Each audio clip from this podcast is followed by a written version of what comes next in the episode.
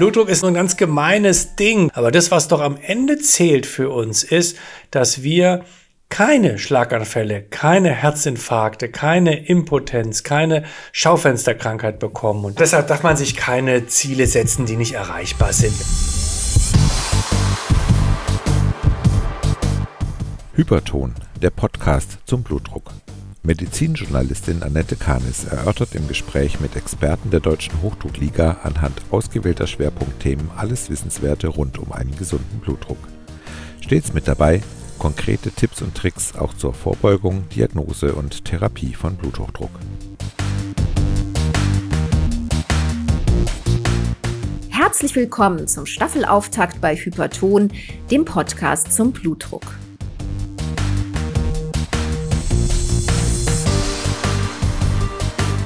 Wir klären heute unter anderem, was Salzkonsum, Stressabbau und der Sonntagsbraten mit den Blutdruckwerten zu tun haben und vor allem, wie man diese natürlich senken kann.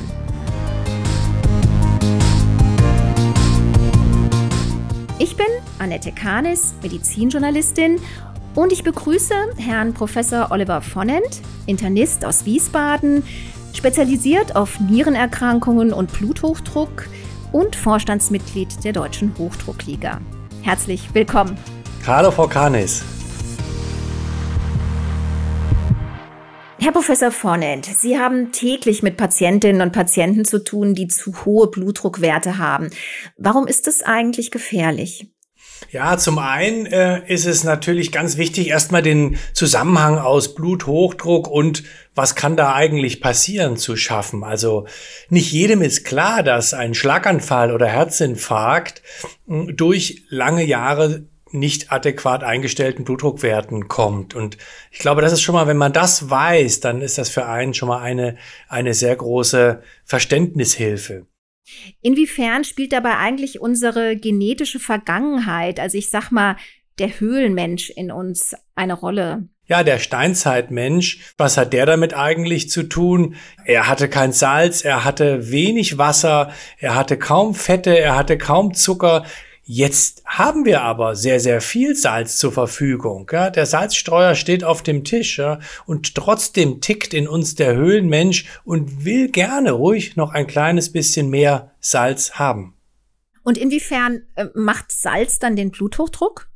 Ja, das wissen wir schon seit vielen Jahrzehnten, dass erhöhter Salzkonsum zu erhöhten Blutdruckwerten führt. Das sind viele Mechanismen, die da eine Rolle spielen. Einer ist sicher auch, dass das mehr an Salz auch mehr Wasser nach sich zieht und dadurch quasi unsere Gefäßfüllung steigert. Aber wie gesagt, Salz selber auch führt zu hohen Blutdruckwerten neben dem Salzstreuer, den Sie angesprochen haben, äh, gibt es ja auch versteckte Salze. Wo, worauf muss ich da so achten?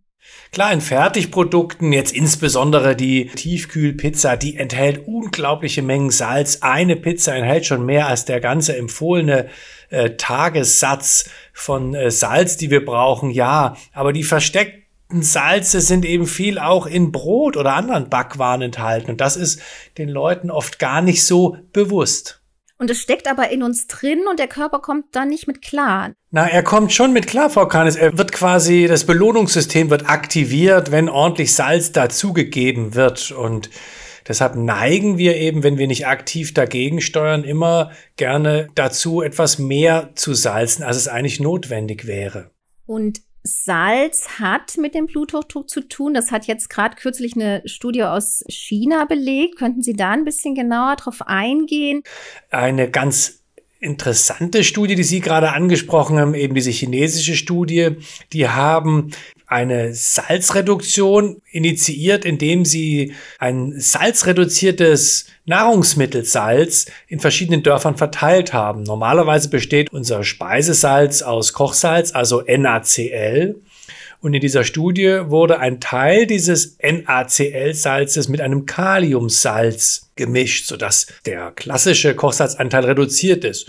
Und man hat dann einfach 300 Dörfer ausgewählt und in denen hat man dem ganzen Dorf dieses reduzierte Salz verteilt, während die anderen 300 Dörfer, die man verglichen hat, die hat man in ihrem normalen Salz gelassen und hat dann ein paar Jahre sich das angeschaut und nach fünf Jahren eben feststellen können, dass insbesondere die Schlaganfallrate in den Dörfern mit diesem Kaliumsalz deutlich niedriger war. Und das eben ist das Interessante an der Studie, dass man hier eben nicht Einzelpersonen mal, sondern ganze Blöcke quasi analysiert hat. Und auch der Blutdruck ist runtergegangen und Schlaganfallrisiko, sagen Sie. Genau, der Blutdruck gar nicht mal so dramatisch. Der war gerade so drei bis vier Millimeter Hg. Der obere Wert war dann nach unten gegangen. Aber der Schlaganfall war 13 Prozent niedriger in der Gruppe, sodass man auch über Blutdruck hinweg glaubt, dass es da noch Effekte gibt. Und man nimmt an, oder die Autoren dieser Studie nehmen an, dass eben dieses etwas mehr an Kalium da einen positiven Einfluss auf die Herz-Kreislauf-Sterblichkeit hier hatte.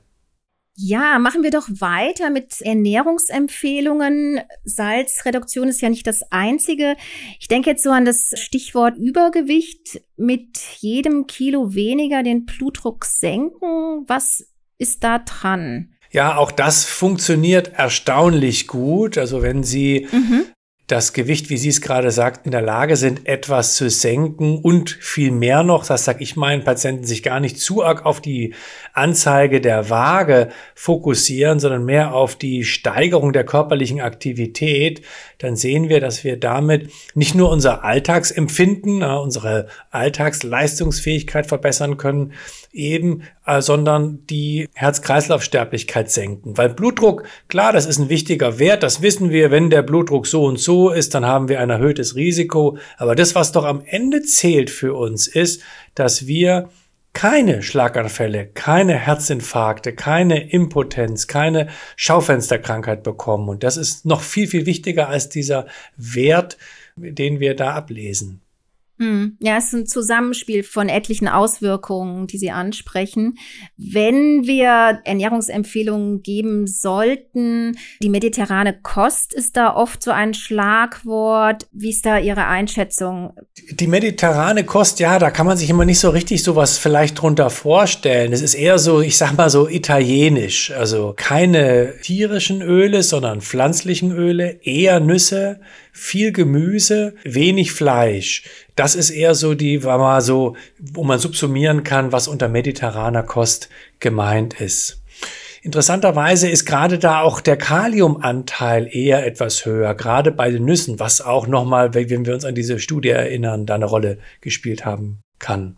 Also eher wie früher so der Sonntagsbraten und in der Woche kein Fleisch und grünere Ernährung. Vielleicht kann man es auch so ausdrücken, so als Richtlinie.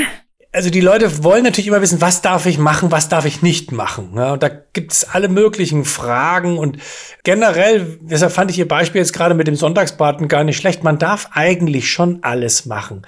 Aber man muss die Gewichtung vielleicht ein bisschen anders machen. Ja, wie Sie es gerade gesagt haben, man darf, man muss nicht Vegetarier sein, aber eher in Richtung grüne Kost, eher vegetarische Kost, tut uns Menschen anscheinend doch etwas besser. Nun gab es kürzlich auch eine Studie, auf die ich kurz eingehen möchte, dass Essig sich positiv auf den Blutdruck auswirkt. Da ist von Werten die Rede, circa drei Millimeter Hg systolisch und diastolisch, dass der Blutdruck runtergeht. Wie kommt es dazu? Ja, das ist ganz interessant. Also mit dem Essig so 100% klar ist, ist das den Autoren jeweils, glaube ich, auch nicht, was der genaue Mechanismus ist, der da eine Rolle spielt. Ganz klein bisschen kann schon auch sein, dass wenn Sie Essig zu sich nehmen, Sie müssen schon 30, 40 Milliliter Essig pro Tag trinken. Ja, das, das klingt viel. Äh, ja. Meinen Sie, Ihre Patientinnen und Patienten würden, äh, wie würden die reagieren? Also da geht der Appetit in der Tat ein klein bisschen nach unten. Sie, Sie haben dann weniger Hunger, wenn Sie jetzt sagen wir mal 30, 40 Milliliter Essig zu sich nehmen. Und es könnte schon sein, dass dann das auch eine gewisse Rolle spielt, dass sie ein klein bisschen weniger essen, wenn sie eben mehr Essig zu sich nehmen. Aber die Daten haben immerhin zeigen können, dass es da eine gewisse Dosisbeziehung gibt. Also wenn Sie nur zwei Milliliter Essig zu sich nehmen, passiert nichts. Und ab 30 sind so diese besagten drei bis vier Millimeter Hg. Und das können Sie auch noch ein bisschen steigern. Ja, man muss ein bisschen aufpassen, dass da nicht Salz in dem Essig drin ist, weil sonst geht der Schuss natürlich nach hinten los. Hat Essig dann irgendwie Auswirkungen auf die Blutgefäße auch? Oder wie muss ich mir das vorstellen? Ach, so genau weiß man das nicht. Es gibt verschiedene Theorien. Es gibt so Hormone, die freigesetzt werden. NO heißt es. Und das könnte sein, dass das mit ein Trigger ist, dass es die Gefäße ein klein bisschen aufweiten könnte, dieses, diese Essigsäure, die in dem Essig da enthalten ist. Kommen wir auf üblichere Getränke vielleicht zu sprechen. Was tut dem Blutdruck da nicht so gut? Was tut ihm gut, wenn wir auf Getränke gehen?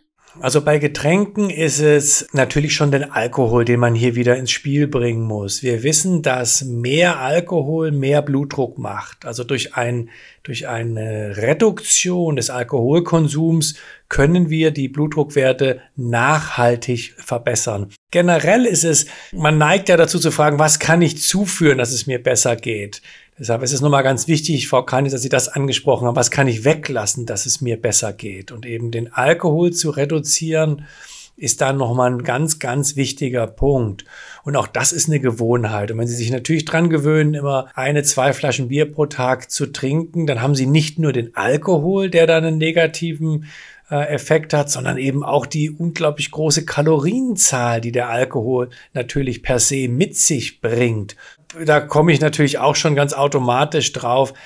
Zigaretten rauchen, das ist natürlich ein absoluter Killer für jetzt weniger für den Blutdruck selber als mehr für diesen, worum geht's mir eigentlich am Ende überhaupt? Und das ist, mir geht's darum, keinen Herzinfarkt, keinen Schlaganfall und sowas zu bekommen. Und da wissen wir klipp und klar, dass eben der Nikotinkonsum da enorm negative Auswirkungen eben auf das Herz-Kreislauf-System hat. Warum fördert Rauchen den Bluthochdruck? Also wo ist der direkte Zusammenhang? Also kurzfristig steigert es ein bisschen den Blutdruck. Das würde ich aber nicht als problematisch sehen, so wie ja Sport ja auch kurzfristig den Blutdruck steigert, ohne dass es jetzt ein negativer Effekt ist. Ganz im Gegenteil. Sport ist ja extrem gut für Herz-Kreislauf-Erkrankungen. Aber was eben das Rauchen äh, bewirkt, ist, dass die Gefäße sehr schnell altern. Die werden steif, die werden unflexibel, die werden brüchig. Und das ist eben dann das Hauptproblem, was dann am Ende zu Schlaganfall oder Herzinfarkt führt. Sie hatten vorhin beim Thema Übergewicht oder Reduktion des Übergewichts auch schon die Aktivität, die Bewegung angesprochen. Das spielt auch eine größere Rolle bei der natürlichen Blutdruckabsenkung. Bewegung klingt erstmal nach einem weiten Feld. Wie kann man hier kurz die Zusammenhänge erläutern? Was wirkt gegen Bluthochdruck? Ja, was wirkt gegen Bluthochdruck? Früher hatte man da eine sehr rigide äh, Auffassung, dass zum Beispiel sowas wie Krafttraining absolut nicht gemacht werden darf, wenn man zu Bluthochdruck neigt ich sehe das eigentlich recht großzügig. Wir haben leider den großen Schweinehund, der eben in uns ruht. Und wenn ich dann auch noch jetzt einem sage, das und das soll er jetzt lieber nicht machen, sondern soll lieber schwimmen, aber er mag überhaupt nicht schwimmen, dann wird das nicht nachhaltig sein. Ich versuche die Betroffenen eher zu animieren, irgendwas zu machen, regelmäßig, zwei bis dreimal die Woche, aber gebe ihnen da wenig ja, Hürden und erlaube eigentlich alles. Und gerade bei bisschen älteren, da betone ich, dass Krafttraining ganz, ganz wichtig ist, weil die Muskeln sehr atrophieren bei Älteren, die Knochen werden schwach, man bekommt Osteoporose und eben die Herz-Kreislauf-Sterblichkeit wird zu einem immer größeren Problem. Und genau das kann mit intensiver Bewegung sehr gut behandelt werden. Lieber was machen, was dem Patienten, der Patientin auch Spaß macht oder irgendwie Freude bringt an der Bewegung als zu strikte Vorgaben. Also was man den Patienten zum Beispiel empfehlen kann, ist jegliche Art von auch Tanzen, Zumba, Jazz-Tanz, egal was es ist, also Paartanz. Man darf sich nicht immer nur so auf den puren Sport eben konzentrieren. Das ist mir einfach wichtig im Gespräch rauszufinden, was könnte denn dieser Mann oder dieser Frau vielleicht Spaß machen? Um dann einfach was Griffiges mit dem jeweiligen mit auf den Weg geben. Klar, da muss man vielleicht auch so ein bisschen ausprobieren und durchaus diese Alltagsbewegung nicht minder schätzen. Ne? Es muss nicht immer der, der Hochleistungssport dann sein. Nein, aber Treppen müssen absolut, also jetzt gerade so ein bisschen bei den Jüngeren, Jüngere sind für mich, sagen wir mal, 60 bis 70-Jährige, keine Aufzüge, sondern wirklich Treppen laufen. Ja, das ist einfach was, wo man mal ganz, ganz leicht schon mal Kraft mitgewinnen kann, ohne dass ich irgendwo in Fitnessstudio laufen muss. Und noch jünger, wie jetzt wir zwei, Frau Kahnis, wir können zum Beispiel mit dem Fahrrad irgendwo in die Stadt oder zum Arbeiten äh, fahren. Dann brauche ich schon nichts mehr anderes machen, wenn ich sage, ich habe eine Viertelstunde vorher Fahrrad, einmal zur Arbeit hin, einmal zur Arbeit zurück. Und man ist selber erstaunt, wie schnell man sich dran gewöhnt, dass das halt einfach so ist. Ich muss das nicht hinterfragen, dass ich zur Arbeit radel, sondern es ist halt einfach so, auch wenn das Wetter vielleicht nicht so gut ist. Wie ist es denn, wenn ich starten möchte mit dem Sport und weiß, ich habe höhere Blutdruckwerte? Muss ich da auch was machen? Weil man macht sich ja auch so Gedanken, wie verhält sich der Blutdruck beim Sport? Könnten Gefahren auftreten? Ja, also da gibt's auch interessante Studien. Früher war das, wie Sie sagen, wenn ich erhöhten Blutdruck habe, dann habe ich Sportverbot. Das, das ist auch im Fitnessstudio wird häufig Blutdruck gemessen und danach kommen die Patienten manchmal zu mir, weil es heißt, ja, der Fitnesslehrer hat beim ersten Eingangscheck äh, festgestellt, der Blutdruck wäre zu hoch und somit könne man kein Training machen. Da ist natürlich ein Stück weit schon dran, wenn Sie mit 170 Blutdruck quasi dann erstmal loslegen, dann ist der nach wenigen Minuten schon an ihrer Blutdruckobergrenze und das mag dann vielleicht auch für den einen oder anderen gefährlich sein gerade wenn ich weiß, dass er zu Bluthochdruck neigt, da vielleicht noch den Tipp, dass man ein bisschen langsamer starten sollte, ein bisschen vorsichtiger starten sollte. Aber auch da würde ich keine rote Fahne heben und würde sagen, nein, hier gibt's gar keinen Sport. Weil es gibt gute Studien, die zeigen, dass sogar Leute, die trotz Ausschöpfen von allen möglichen Maßnahmen ihren Blutdruck nicht in den Griff bekommen, dass die unter regelmäßigen Sport den Blutdruck plötzlich doch ganz gut in den Griff bekommen um selber so einen Eindruck zu bekommen über die eigenen Blutdruckwerte. Also jetzt nicht nur beim Sport, sondern generell ist es ja wichtig, nicht nur in der Praxis bei Ihnen vor Ort dann ähm, gemessen zu bekommen, sondern auch zu Hause. Welche Tipps haben Sie da? Was muss man beachten? Blutdruck richtig messen? Ja, da bin ich dankbar, Frau Kranes. Ich fiebere ja schon, dass Sie mich das jetzt auch mal fragen, weil Blutdruck ist so ein ganz gemeines Ding. Der, ja. der tut eben anders als eine rheumatische Erkrankung oder sowas, tut der eben überhaupt gar nicht weh. Das heißt, Sie merken das auch gar nicht. Sie können bei mir in der Sprechstunde sitzen und ich sage Ihnen, Mensch, der Blutdruck ist 180. 80. Und das, das ist für den völlig, das trifft den aus heiterem Himmel. Ähm, deshalb, Sie müssen das messen, um zu wissen, wie Ihr Blutdruck ist. Und da gibt es, wie Sie es sagen, schon gewisse Regeln, wie ich das richtig mache. Ich sollte nicht in Hetze den Blutdruck messen, also nicht gehetzt durch die Stadt in der Apotheke reinrennen und dann den Blutdruck schnell messen. Das gleiche gilt natürlich auch in der Praxis. Sie ärgern sich, dass sie so lange warten müssen. Endlich kommen sie dran, wollen ihre Fragen alle loswerden und dann wird parallel dazu Blutdruck gemessen. Da, das wird wahrscheinlich nicht repräsentativ ihr Wert sein, den sie die meiste Zeit in ihrer Woche haben. Und deshalb ist es, glaube ich, schon sehr wichtig, selber da zu wissen, wie ist mein Blutdruck, wenn ich ganz in Ruhe da sitze. Das heißt, ich muss mich hinsetzen, muss erstmal ein bis drei Minuten nichts machen, nicht reden, nicht rauchen, ja, nicht essen, sondern ganz entspannt da sitzen, das Blutdruckgerät anlegen und dann messen dann ruhig eine Minute warten und noch mal ein zweites Mal messen, weil häufig ist dann durch dieses Anlegen, bis das alles so weit passt, ist dann der Blutdruck vielleicht auch in dem, bei der ersten Messung, ich sage jetzt mal, nicht falsch zu hoch, aber sagen wir mal, durch meine Anspannung etwas höher, sogar wenn ich es alleine mache. Also ein zweites Mal messen und dann eben ganz wichtig, aufschreiben. Sie müssen das aufschreiben. Ja, und dann machen Sie sowas mal eine Woche lang, mal einmal morgens, einmal abends und dann bin ich der Meinung, kann man das Blutdruckgerät vielleicht auch mal wieder weglegen. Und wenn Sie nächstes Mal zum Arzt gehen, sagen Sie, hm, oh ja, nächste Woche gehe ich zum Arzt, die Woche messe ich noch mal ein paar Mal, den Zettel nehme ich mit und lege ihn meiner Ärztin oder meinem Arzt hin. Gibt es denn bei den Geräten für zu Hause Hinweise oder Tipps? Gibt es da Unterschiede oder Sachen, die mehr zu empfehlen sind? Also generell gibt es ja welche für den Oberarm und fürs Handgelenk. Das Handgelenk mag vielleicht ein bisschen leichter anzulegen sein, aber Sie müssen beachten, dass die Herzhöhe entsprechend des Blutdruckgerätes eingerichtet werden muss. Und das ist vielleicht nicht ganz so trivial. Wie kriegen Sie jetzt das Handgelenk auf die gleiche Höhe wie das Herz? Und da muss man sich ja, schon mal Gedanken machen, am besten sich schön zurücklehnen, das locker auf den, auf den Brustkorb legen, das Gerät ohne das aktiv zu halten am Handgelenk. Ja, dann geht das eigentlich ganz gut. Beim Oberarmmessgerät, da hat man zwar ein bisschen das Problem, dass da oft der Schlauchherr mit dabei ist, aber das ist am Oberarm natürlich automatisch auf Herzhöhe. und damit weniger fehleranfällig.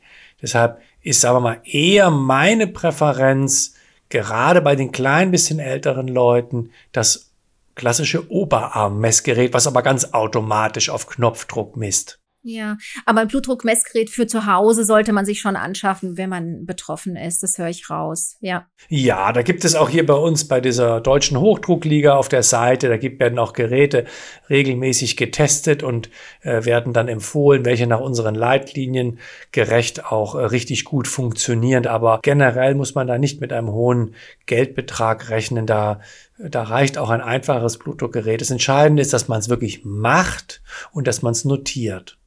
Nach den angesprochenen Themen Ernährung, Bewegung möchte ich jetzt mal noch auf das große Thema ja Stress eingehen, Stress und Bluthochdruck. Umgangssprachlich sagt man ja, jemand ist auf 180 und meint, die Person regt sich auf. Stress kann den Blutdruck nach oben schießen lassen. Wie kommt es eigentlich dazu?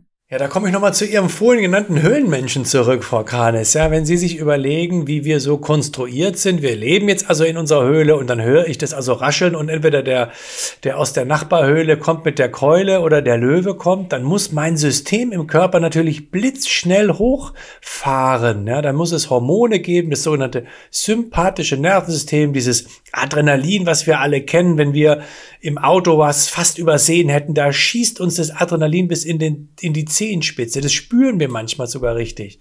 Dann geht der Blutdruck nach oben, der Puls geht nach oben. Das ist einfach, wie Sie sagen, auf 180. Aber das ist vom Körper auch absichtlich so reguliert, dass wir ganz schnell dann reagieren können. Jetzt haben wir eben diese Situation mit dem Löwen oder dem Nachbarn mit der Keule nicht mehr so, aber für den Körper schon. Es reicht ein ärgerliches Telefonat oder eine irgendein emotionales Ärgernis, wie auch immer das ist. Ja, das kann auch völlig still für andere und unsichtbar sein. Trotzdem bin ich unter Stress, unter Strom. Und das spürt der Körper natürlich. Und das führt aber auch zwangsläufig zu diesen erhöhten Blutdruckwerten. Und wenn ich die ganze Zeit, den ganzen Alltag im Haifischbecken bin, dann habe ich auch den ganzen Tag diese erhöhten Blutdruckwerte. Und dann wird das auch in der Tat gefährlich. Mal eine kurze Spitze ist überhaupt gar kein Problem, wie ich vorhin schon sagte. Wir brauchen nicht glauben, dass im Sport, im aktiven äh, Sport, wenn ich mich richtig aktiviere, ich einen normalen Blutdruck habe. Im Gegenteil, der muss 160, 70 sein. Aber eben nicht, wenn ich gemütlich auf dem Sofa sitze. Ja, ja, ja, Stress gehört ja irgendwie schon fast zum Leben bei vielen automatisch dazu. Wie klappt denn, denn ich nenne es jetzt mal blutdruckfreundlicher Umgang mit Stress, wenn man das so sagen kann? Also was natürlich schon auch geht, dass man dann doch nochmal versucht, dieses Stressniveau, was man in sich trägt, auch irgendwie anders abzubauen. Und es ist natürlich vielleicht nicht so schön, ihr Gegenüber dann anzuschreien, sondern lieber zu sagen, so, ich mache mir jetzt mal ganz kurz eine Pause, ich schau mal in die Ferne, ich gehe gehe raus, emotional kühle ich mich runter oder was eben gut geht, ich mache mein regelmäßiges Sportprogramm. Ja. Ich mache zweimal die Woche, gehe ich laufen, dann kriege ich auch einfach diesen, was ich schon eben sagte, den Dampf wieder aus dem Kessel raus. Und wenn wir unterscheiden jetzt kurzfristiger Umgang mit Stress, langfristiger, wahrscheinlich ist so dieses äh, langfristige Klarkommen damit noch, noch wichtiger irgendwie, ne? Genau, das Kurzfristige, da sind wir Menschen schon wirklich sehr gut für konstruiert, möchte ich mal sagen. Kurzfristigen, körperlichen oder auch psychischen Stress. Das können wir sicherlich sehr, sehr gut abhaben. Jetzt gerade, wenn wir in Richtung Herz-Kreislauf-Problemen, das ist ja unser Thema heute. Aber dieser langfristige Stress, der ist natürlich ungleich schwieriger dann abzubauen. Dadurch muss ich natürlich erstmal identifizieren, was sind überhaupt meine Probleme, was stresst mich überhaupt. Es gibt ja auch guten Stress, es gibt schlechten Stress. Ja, und da ist schon jeder sehr individuell. Der eine, der kommt mit Yoga sehr gut zurecht und kann da richtig wieder zur Ruhe kommen. Ja, und der andere braucht eher den Powersport. Ich glaube, das ist sehr, sehr typenabhängig. Ja, man kann einiges ändern selber. Das nehme ich so mit aus dem Gespräch. Lebensstilgewohnheiten, sei es jetzt die grünere, salzärmere Ernährung, die Sie eingangs angesprochen haben, Herr Professor Vonent, oder mehr Bewegung, der Rauchstopp, die Stressreduktion, all das hat Einfluss auf den Blutdruck. Wenn man jetzt was ändern möchte, man nimmt es sich manchmal vor, das dann auch durchzuhalten und wirklich was zu ändern, ist ja nicht ganz so einfach. Haben Sie da vielleicht noch eine Hilfestellung? Ja, deshalb darf man sich keine Ziele setzen, die nicht erreichbar sind. Wenn ich jetzt sage, ich möchte jetzt auch den Marathon laufen, ich glaube, dann frustriert einen das. Ich meine, wir haben mit so viele Bereiche, Frau Kahnis, angesprochen, die einen positiven Einfluss haben. Stellen Sie sich vor, uns gelingt nur bei jedem dieser Teile 15, 20 Prozent besser als vorher zu sein. Ein bisschen weniger Süßigkeiten, ein bisschen weniger salzige Snacks, ein bisschen mehr Bewegung, zweimal die Woche Sport und mein Rauchen aufhören, dann habe ich schon so viele positive Faktoren, dass ich da schon damit sehr, sehr viel erreichen kann. Herr Professor Vonent, ich danke Ihnen für die Anregungen, für die Hintergründe, die Informationen. Und ich denke, es, es ist deutlich geworden jetzt im Gespräch. Bereits kleine Veränderungen so im Lebensstil können viel bewirken. Vielen Dank. Vielen Dank, Frau Kahnes, für das interessante Gespräch mit Ihnen. Und Ihnen, liebe Zuhörerinnen und Zuhörer, Mut und Motivation zum Ausprobieren. Sie können selbst so einiges tun, um den Blutdruck zu senken. Vielen Dank, dass Sie bei unserer ersten Folge von Hyperton dabei waren. Bis bald.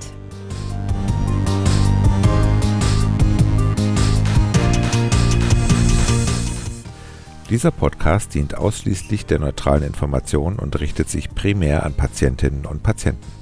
Der gesprochene Inhalt ist frei von jeglichen Interessenskonflikten. Hyperton, der Podcast zum Blutdruck. Ein gemeinsames Projekt der Deutschen Hochdruckliga e.V. und der Matrix Group. Ein Produkt der Matrix Group.